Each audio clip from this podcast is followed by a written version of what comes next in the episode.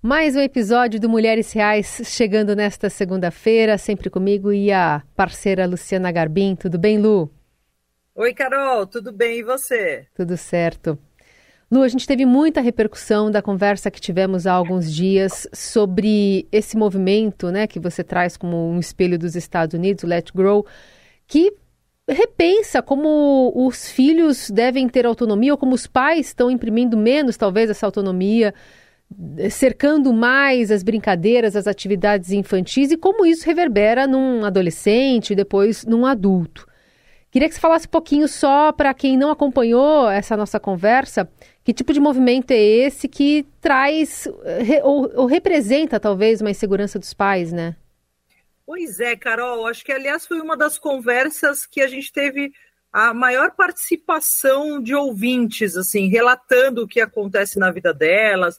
Muita gente que mora fora do Brasil contando como funciona nos países onde, onde eles vivem, né? E para quem não lembra, é o seguinte: a gente fez uma coluna alguns dias comentando sobre isso, assim, o quanto os pais devem controlar todas as atividades e todas as brincadeiras do filho, né? Então, tem movimentos que estão levantando esse debate sobre os prejuízos de você ter uma agenda infantil tão restrita e tão cheia de, de atividades planejadas e sem um tempo livre, assim, sem um tempo em que as crianças possam ter autonomia para elas escolherem com que elas querem brincar, com qual amigo e fora do olhar dos pais, né? Então assim, a gente como pai tem muita tem muito medo muitas vezes é, de como da sobre a segurança dos nossos filhos, mas esses movimentos estão levantando essa questão. Olha, será que se você não tiver o tempo todo seu filho confinado em algum lugar, fazendo alguma atividade em que você planejou,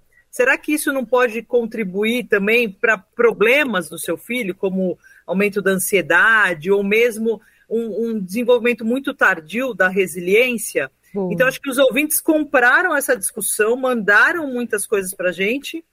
E aí a gente resolveu falar mais sobre isso, né, Carol? Trazendo um especialista, o psicoterapeuta especialista em psicologia escolar e mestre em psicologia educacional e de desenvolvimento humano pela USP, Léo Freiman, conosco. Bem-vindo, doutor, como vai?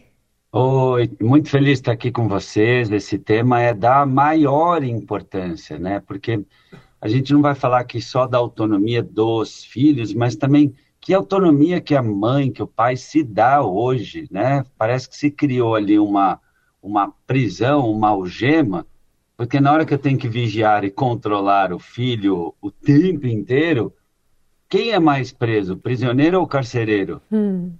Tá dando ruim esse jeito de viver na família. É isso. A gente perdeu um pouco a mão.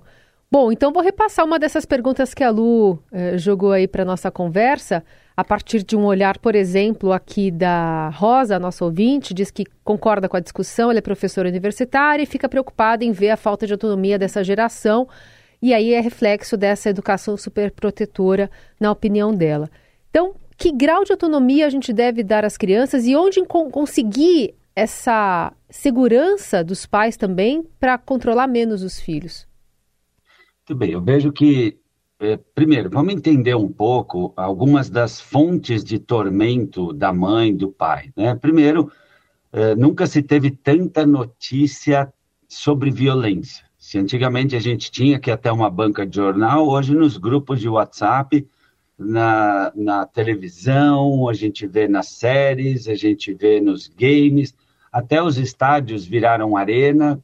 Então, assim, a nossa cultura, ela elegeu a violência como um grande espetáculo.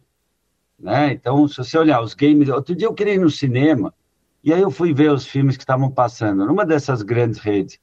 Todos os filmes eram sobre violência, é, máfia e é, FBI. E, e aí a gente não percebe que esse consumo tão intenso de violência cria uma sensação de um mundo ainda mais violento do que é. Claro que a gente tem no Brasil regiões que são mesmo muito violentas, mas tem regiões que não são tão violentas do ponto de vista prático, objetivo, né?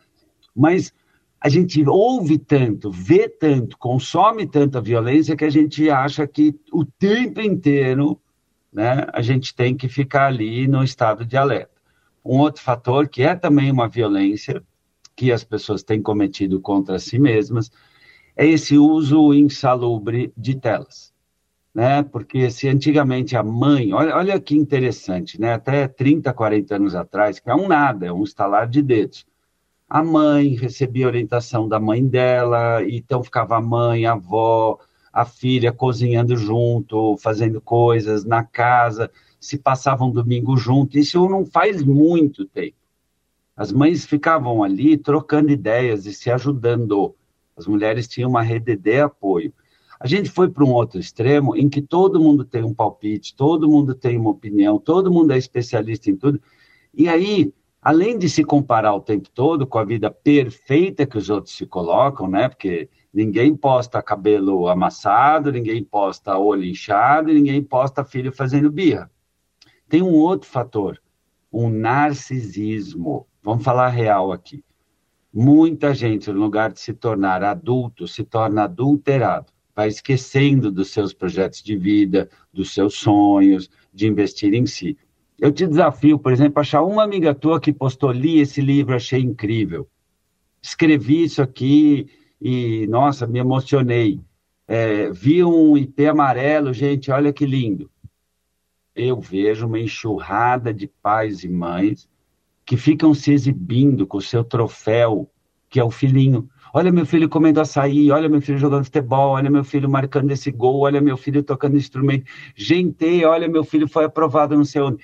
Então, é, eu vejo um crescimento muito grande desse narcisismo. No lugar da mãe, do pai, é, primeiro, falar sobre si, sobre seus projetos, sobre suas realizações. Fica-se o tempo todo numa postura de fã dos filhos. E aí o filho acredita que é bom isso porque, de alguma forma, em um certo sentido, é gostoso ser lambido e servido o tempo inteiro. E aí, quando o pai e a mãe quer, de repente, que o filho tenha alguma autonomia, esse filho está fraco do ponto de vista da, da musculatura emocional. Eu já vi mãe, grupo de mãe, perguntar assim: ah, mas na excursão da escola vai ter água mineral? Aí você fala, cara, mas que relevância isso faz? Em buffet infantil, assim, festa, a mãe fala assim para a outra: Nossa, mas a tua filha pega água sozinha? E a outra, mas por quê? Não, porque eu, eu pego para ela. Aí você fala, gente, outro dia eu estava jogando tênis, só para concluir, estava jogando tênis, aí uma menininha estava lá e, e, soltou, acho que tinha 10 anos, soltou o cadastro do tênis. Aí a mãe, filha, ó, soltou o cadastro do tênis. A menina vai até a mãe que estava sentada dentro da quadra, em vez de aproveitar aquele momento para ler um livro, fazer alguma coisa, estava lá na postura de fã, a menina chegou deu um tapa na cara da mãe. E a mãe olha para o professor e fala: Nossa, mas o que, que eu fiz de errado? Então, assim, a gente acreditou numa ideia irracional e neurótica de fazer o filho feliz o tempo todo e a qualquer custo. É neurótica porque é uma ótica da neura, é um olhar errado sobre o papel do pai e da mãe, que está dando ruim. Doutor Léo, e como que a gente sai dessa arapuca? Como a gente começa a sair dessa arapuca? Boa. É, sabe que eu costumo falar nas palestras, nos meus livros? Existem três perguntas que podem ajudar muito. Tá? É, antes do sim, do não, deixo, não deixo, faço, não faço, levo, não levo, compro, não compro. O pai e a mãe podem colocar a pergunta para si no seguinte sentido: Isso que eu estou fazendo, ou comprando, deixando, é realmente bom para a saúde mental do meu filho? Dois, isso que eu estou fazendo, deixando, comprando, é realmente positivo para o desenvolvimento espiritual, mental, emocional, psicológico do meu filho? Terceira pergunta, isso que eu estou fazendo está dentro da lei, do combinado, da regra, do que é o certo, do que me daria orgulho de fazer? Então, no lugar de educar o filho baseado no todo mundo hoje em dia, né? Pega a coisa das telas, que hoje é um, uma guerra, né? Que os filhos ficam querendo ficar no, no game até altas horas de madrugada e vendo YouTube. E o pai sabe que está errado, mas ele entra naquele cinismo do hoje em dia é assim, mas são nativos digitais. Eu falo, não tem nativo digital, é, é, é, é nativo do seu ventre, minha amiga. Não tem essa. Essa, esse blá blá blá, muitas vezes, esconde um cinismo, que é uma forma de preguiça.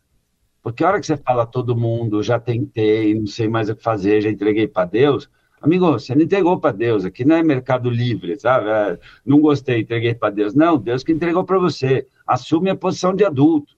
Aonde foi? Então, essa é uma pergunta que o pai e a mãe têm que se fazer. Aonde foi que eu deixei de ter respeito por mim mesmo e me dar voz, vez e valor? E começar a perguntar para o meu filho de 10 anos que carro eu compro. E perguntar para minha filha de 8 anos onde ela quer ir nas férias. Tá e perguntar para um filho de 12 o que você quer comer. Quer dizer, eu vejo que a gente precisa dar um passo para trás, porque não é sobre o filho ter autonomia, é sobre a mãe se dar autonomia de ser a líder da casa. E o que pode ajudar muito nessa culpa que foi vendida por uma sociedade de consumo, uma sociedade de comparação, uma sociedade que está todo mundo exausto.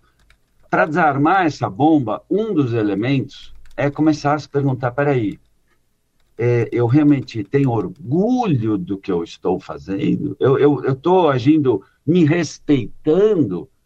Outro dia um amigo meu ligou, filha, 15 anos, queria fazer o RG falso. Não só o pai estava dando dinheiro, como estava descobrindo um amigo do amigo que tem um esquema. A filhinha seria a única que não ia na festa. E daí? Ou seja, esse pai se coloca como massacrado e coloca no andar de cima a filha folgada. É o que eu sempre falo: embaixo de todo folgado tem um massacrado. Então, a gente tem que se perguntar: quem é o adulto dessa casa? Porque não adianta a gente falar, as crianças estão sem limites. Eu penso até, gente, no contrário, as nossas crianças nunca estiveram tão limitadas. Uhum. Limitadas na autonomia, limitadas na, na capacidade de olhar no olho, limitadas na resiliência, limitadas na capacidade de se frustrar, limitadas na capacidade até de brincar, gente. Hoje em dia você vai, me dá um pouco de agonia, você vai num aniversário, então assim, da, das tantas às tantas, vamos ter o jogo tal, depois vamos fazer a gincana tal, agora nós vamos pintar e depois. Gente, a gente está criando um autorama existencial, né, de que sempre tem alguém organizando a vida do filho, controlando a vida do filho, só que a gente esquece que a gente vai ter pela frente um mundo mais competitivo, mais exigente, mais conectado, sabe? Um mundo mais complexo. Se a gente não preparar filhos para crescer, para agir, para empreender, para serem criativos, para olhar no olho, para criar conexões, a gente vai ter uma horda de seres dispensáveis, simples assim. Outro dia, numa palestra, eu falei disso, numa escola aqui, no, num bairro de alto poder aquisitivo em São Paulo. Eu perguntei para os pais e mães: o teu filho, do ponto de vista profissional, para ele ter uma chance de matricular o filho dele numa escola dessa, ele vai ter que ser melhor ou igual a você profissionalmente? Todo mundo não, melhor, porque a gente está competindo hoje não só é, no mercado de trabalho regional, mas mundial e com a inteligência artificial. Sim. Então, assim, por que, que alguém vai contratar uma jornalista para escrever um texto e não vai entrar lá no chat de PT? Porque você vai ter uma conexão, você vai ter um, um, olhar de mundo interessante, você vai ter a sensibilidade de perceber o mundo e que mensagem. Então, assim, se a gente quer ter uma chance de formar filhos preparados para a vida, a gente tem que inverter, só para concluir, inverter essa ideia narcisista de formar o melhor filho do mundo e ficar lambendo o filho na postura de fã, e vai ter que começar a conjugar a ideia de formar o melhor filho para o mundo. É isso que funciona. Léo, muito interessante o que você está trazendo. Eu vou mesclar aqui com dois ouvintes que mandaram mensagens para a gente para trazer um pouco dessa visão externa, né, de como os adultos também estão vendo essas crianças e se vendo também. Uhum. Carol, bom dia, tudo bem? Você sabe uma coisa bem legal, cara? É ensinar a criança a arrumar a cama. Eu acho que a primeira tarefa importantíssima da vida é saber arrumar cama. Então eu não sei se você discutiu isso aí no ar, mas eu acho que valeria a pena bater um papo sobre isso, né? Que mães e pais que incentivam o filho a arrumar cama. Eu aqui fui arrumar minha cama tarde, e eu acho uma pena, porque eu não consigo hoje sair de casa sem deixar minha cama super arrumada. Tá bom? Um beijo para você. Sou a Fátima da Brasilândia Eu sou professora e a gente vê essa questão de aluno estar tá sempre a mãe monitorando o filho pelo celular. E eu digo às mães nas reuniões: vocês conseguem monitorar seus filhos pelo celular? Você não sabe se ele está realmente na sala de aula, você não sabe se ele não veio na escola, ele pode falar um monte de coisa e você não está vendo. E a questão da pedofilia entra tudo isso junto e o pai não está ali, está trabalhando, está vendo como está vigiando ou cuidando do filho. É muito difícil essa situação, né? E pegando um pouquinho desse gancho do Fábio, Léo, é, que tipo de, talvez até para calibrar de novo né, esses pais, esses adultos, que tipo de parâmetro pode -se ser usado para dizer, olha, a partir de tal idade já tem autonomia para arrumar cama, para começar a cozinhar, para fazer faxina, para ir na padaria? É, como é que se é, recalibra essas funções que antes eram comuns, né? O pai delegar para os filhos, a mãe delegar para os filhos? Quando você fala idade, é a idade da criança ou a idade da mãe? Boa. Vamos lá. Boa. Vamos lá. No fundo, no fundo, a regra básica é: se teu filho é capaz de fazer, ele que faça. Simples assim. Então, se a criança tem cinco anos, ela não pode ajudar a colocar uma mesa? Claro, ela não vai levar uma travessa de cristal lá, um, um né?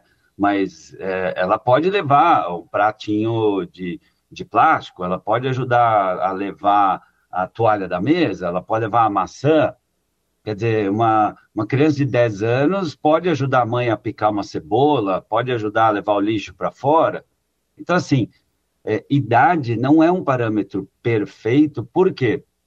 Tem criança que foi criada com autonomia e com 10 anos lava o próprio tênis, sabe passar a roupa. É a mãe que se respeita, é o que eu chamo da mãe empoderada ela se dá o respeito, ela se dá voz, vez e valor. E o que ela fala é cumprido e acabou, porque essa criança cresceu num sistema em que ela participava da divisão de tarefas.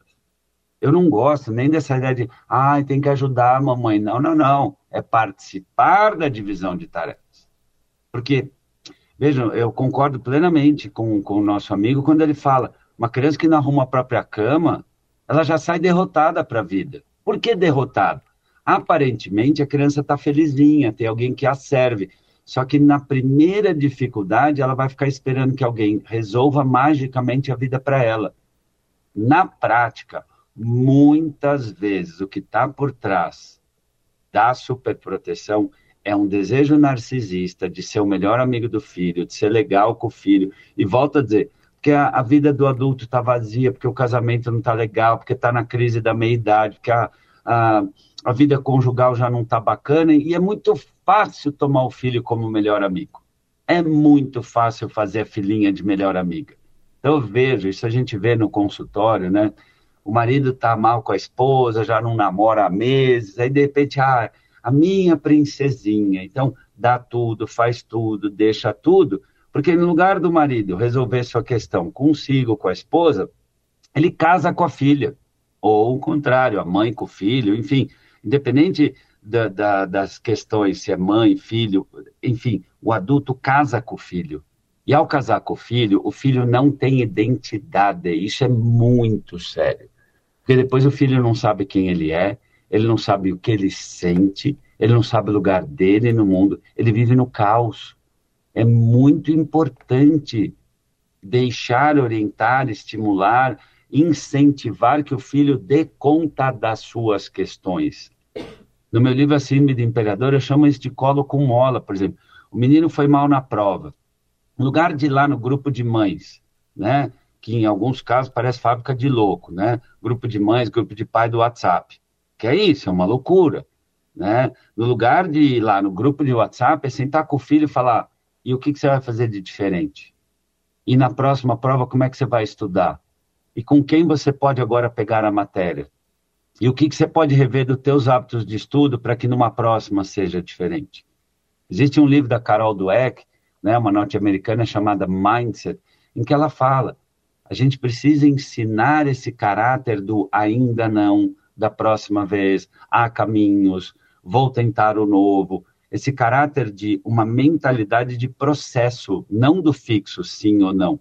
Por isso que limpar o próprio tênis, tirar o lixo, levar assim o cachorro passear, né, arrumar a cama, participar da limpeza da casa. Por que, que a mãe vai ficar faxinando tudo? O que a gente vê, a gente fala-se, ah, o mundo melhorou, o mundo mudou, peroromútil. Converse com qualquer mulher real. Você vê que hoje oito, nove em dez ainda estão exaustas, sobrecarregadas, se sentindo abusadas. E aí fica o filho jogando, o filho de 14 com outro filho de 44 jogando videogame, e a mulher fica com dois filhos. Mas por quê? Porque essa mãe também não chegou e botou na mesa e falou: ó, oh, chega, acabou, as coisas vão mudar, a partir de segunda-feira vai ser diferente aqui em casa, não tá bom para mim. É preciso ter uma revolução, né, na forma como a gente está organizando o nosso dia a dia. Porque aí é muito narcisismo, é muita culpa, e isso é uma forma de violência contra a mulher. Se a gente olhar, bem numa época em que se fala tanto de empoderamento feminino, cria-se uma culpa indevida de dívidas descabidas em cima da mulher. Está na hora da gente questionar e criar uma nova divisão de tarefas. Para além do masculino e feminino, o humanismo. Para além do machismo, do feminismo, o humanismo. Ser humano come, ser humano vai no mercado. vou dar um exemplo para você. Hoje nas escolas fala-se muito de competências socioemocionais. Eu sou, inclusive, autor da metodologia que é mais usada no Brasil sobre esse tema, estudo isso há 20 anos, a metodologia OPE. Vou contar para vocês uma coisa. Hum. Sabe o que é competência socioemocional? É empatia, disciplina, compromisso, flexibilidade, trabalho em equipe. Onde a gente aprendia isso? Visitando a avó no domingo, arrumando o banheiro junto com o pai de manhã, levando o carro lavar juntos, ou lavando o carro, né? ajustando a bike, não tinha lojas chiquérrimas de bike para você ficar levando. Você tinha que fazer, arrumar a sua bike. Você tinha que sujar a mão de graxa. Então, olha que exemplo legal. O simples ato de ir no mercado, no sacolão, junto com o pai, junto com a mãe. Ó, você tem que lembrar o que tem que comprar, você tem que fazer uma lista, você tem que se vestir, você tem que tratar eh, adequadamente as pessoas ali, dizer bom dia, boa tarde, com licença, obrigado, desculpa que eu esbarrei em você, selecionar o que vai comprar, passar no caixa e pagar, guardar as coisas no carro, subir as coisas em casa e saber onde guardar na dispensa. Gente, a gente está falando de nove competências socioemocionais no simples ato de ir no sacolão. Entende? E aí, na hora que a mãe ou o pai vai sozinho no sacolão e deixa o filho jogando videogame, ela perdeu essa oportunidade de construir essa autonomia. Porque a construção da autonomia é um exercício diário de filho, vamos escolher cinco frutas. Mamãe escolhe duas, três, você escolhe duas, três. Estou treinando decisões, estou treinando frustração, estou treinando ouvir o meu desejo e negociar com ele. Né? É na hora que o, a mãe vê a toalha molhada no chão do banheiro, filhão, vem cá. Filhão, onde é o lugar dessa toalha? Ai, mãe, que saco. Não fale assim comigo, aonde é o lugar dessa toalha? Essa toalha não vai voar sozinha até o lugar onde ela fica. Pegue a toalha agora. Então, o treino da autonomia, sim, ele pode ter esta primeira pergunta, fazer o filho pensar: filho, me diz você, qual é a consequência disso? Filha, me diga você, se todo mundo agir desse jeito, que tipo de mundo? Filho, me diz se isso são os nossos combinados. Então, num primeiro momento, desde que a mãe e o pai tenham saúde mental e energia para fazer isso, o ideal é devolver a pergunta para o filho, fazer o filho pensar nas consequências, se está dentro do combinado, se está dentro da lei, se está dentro daquilo que a gente é aqui em casa. Porque não é sobre não deixar ou deixar o filho. Filho, nós não somos essas pessoas. Nós não somos as pessoas que deixam filhos usarem cigarro eletrônico, porque aqui em casa existe um valor de saúde, ponto final. Sabe, ter a coragem de, como os pais antigamente faziam, de dizer: olha, eu não sou a mãe do Felipe. Olha, aqui em casa eu sou a tua mãe. Olha, eu sou o pai e o que eu falo aqui, na questão de saúde, de limite de horários, o que eu falo é assim, acabou. Porque eu combinei com o seu pai e assim que vai ser. Sabe, é se dar essa voz, vez e valor. E sabe o que é mais interessante? Os filhos que têm pais e mães que se respeitam, via de regra, são pessoas mais felizes. É muito impressionante. É muito engraçado. Você que está ouvindo a gente, pensa, olha as pessoas mais bem-sucedidas que você conhece, teus amigos que estão indo bem na vida, são os que tiveram mães e pais chatos. Sabe aquela, aquela ideia do pai chato, que assim, tem o sim, mas tem o não, tem horário, tem regra, tem hierarquia, tem respeito, tem valores claros? Então, se você é um pai chato, ó, parabéns, porque o mundo precisa de mais de pais e mães chatos, ou seja, que se importam. Muito bom, muito boa essa conversa aqui com o Léo Freiman hoje no Mulheres Reais, que é psicoterapeuta, especialista em psicologia escolar, mestre em psicologia educacional e do desenvolvimento humano pela USP, invertendo a pergunta que a gente começou aqui, olhando um pouco mais da autonomia das crianças, mas que tipo de autonomia nós pais também nos permitimos, tirando um pouco dessa culpa e esse narcisismo na conversa. Muito bom refletir contigo, doutor. Obrigada pela oportunidade. Olha, Obrigada, muito doutor. feliz de estar com vocês. Espero que a gente possa se reencontrar muitas vezes. Isso aí. Lu, acho que, acho que os ouvintes têm que contar para a gente, os ouvintes e as ouvintes, se eles são pais e mães chatos, Exato. né? Por essa, por essa perspectiva. É isso, se não fica só levantando o troféu. Convite para vocês participarem aqui do Mulheres Reais pelo WhatsApp, se você preferir, pelo Instagram da Luciana Garbim. Um beijo, Lu, até semana que vem. Beijo, boa semana para todo mundo.